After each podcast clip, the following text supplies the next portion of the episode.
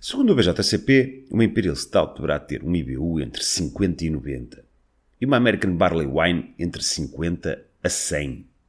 Então espera aí, o IBU não é para o amargor? Isso não é para as IPAs? Nada disso. Já estou a ver que precisamos de falar de IBUs.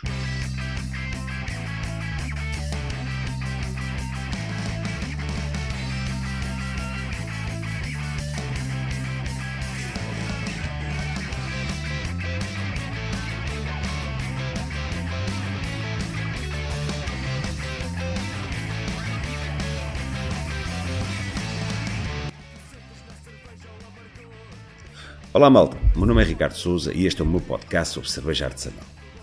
Após um interregno forçado, estou de volta para vos falar de Amargor e a acompanhar-me teremos a banda sonora dos já nossos conhecidos Baltic Porter.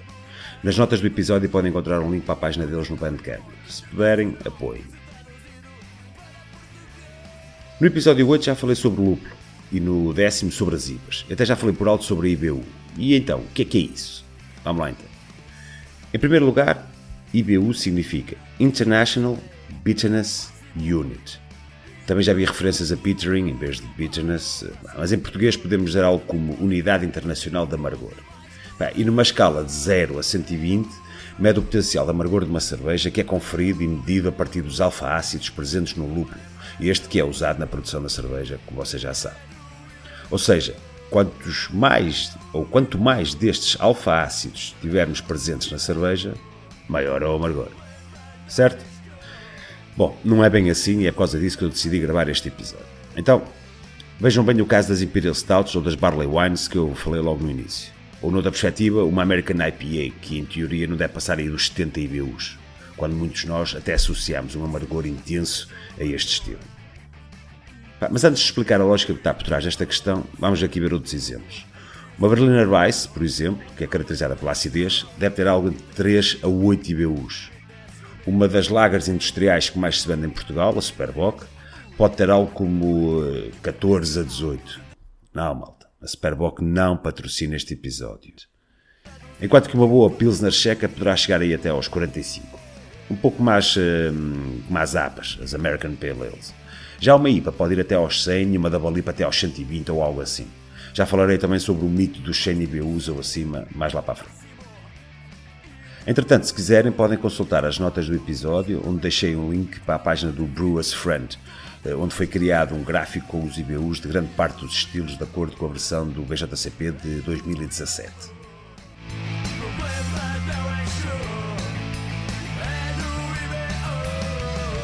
Então vamos lá. Se uma Imperial Stout pode ter até 90 IBUs, como é que é possível que nós nos sintamos esse nível de amargor como quando bebemos uma dabalipa bem lupulada?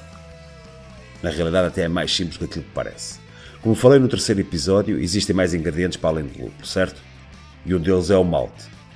Ora, o malte confere dulçor. E é o malte que fornece os açúcares às leveduras para que elas fermentem a cerveja. Quanto mais malte, mais doce é a cerveja. Esta é a lógica base.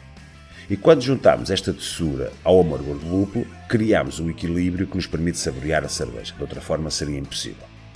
Daí termos um intervalo tão alargado na escala de IBUs de uma Imperial Stout. Seria muito difícil tirar partido de uma boa Imperial Stout se o lúpulo não estivesse presente. Portanto, tenham sempre em atenção que uma cerveja pode ter um IBU bem alto sem parecer tão amarga como outra com um IBU mais baixo. Esta é uma ideia que deve mesmo ficar bem retida. E agora vocês perguntam, Ricardo, mas eu já vi uma cerveja com muito mais de 100 IBUs e até já vi uma da Mikkeller com 1000 e uma com 3000.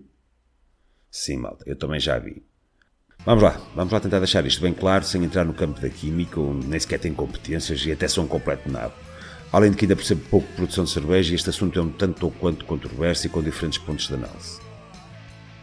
Voltando à base, assumimos que quanto mais lúpulo usamos, maior será o amargor.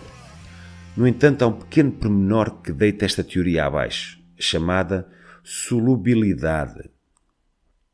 Ora bem, os alfa-ácidos que falei anteriormente não são muito solúveis, o que faz com que a determinada altura se atinja um limite, que em teoria daria um máximo de 300 IBUs. Vá.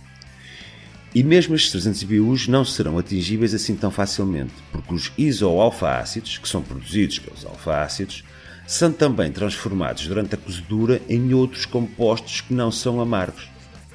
O que vai também tornar a cerveja menos amarga. É como se um processo químico estivesse a sabotar o trabalho do outro. Por isso, a não ser que se usem extratos de lúpulo que podem ajudar a quebrar a barreira dos 100 IBUs, algo acima disso é extremamente difícil. Confusos? Bom, acredito que sim, pois eu também tive dificuldade em perceber este processo. Vou deixar nas notas do episódio um link onde poderão perceber toda esta dinâmica química com um rigor que eu não consigo, não consigo transmitir. Como já disse, existem inúmeras fontes sobre todos os assuntos que eu falo. O meu objetivo é despertar interesse e curiosidade. O resto do trabalho, pá, deixo convosco. Por fim, para além da dificuldade que tem em medir IBUs com rigor, com os equipamentos disponíveis e com os preços deles, não é? Existe também um certo debate sobre a capacidade humana em detectar níveis de amargor acima dos 100 ou dos 120 IBUs. Mas, isso depende tanto de inúmeros fatores, inclusive o facto de sermos todos diferentes uns dos outros, que seria praticamente impossível estar pessoalmente a discutir o IBU de uma cerveja que estejamos a provar com alguém em casa ou num espaço da especialidade. A conclusão a retirar é que o amargor não é apenas característico das IPAs, isto é muito importante de reter. E que há muito mais por trás da produção de uma cerveja do que aquilo que nós, meros apreciadores, temos noção. Mas se subscreves este podcast, que eu desde já agradeço, fica o desafio para juntos irmos passo a passo descobrindo mais e mais, tornando a nossa viagem neste mundo da cerveja artesanal cada vez mais emocionante. Portanto, quanto mais pessoas tivermos connosco, melhor. Por isso, partilha este podcast com os teus amigos, eh, teus familiares, com quem tu achas que possa vir a gostar e possa nos ajudar nesta, nesta tarefa. Ah, e se conseguires, por favor, deixa uma crítica escrita a dizer o quanto gostas do podcast. Há players que adoram isto e passarão a sugerir uma podcast a mais e mais pessoas. Bebe menos, bebe melhor. Muito obrigado e um grande, um grande abraço.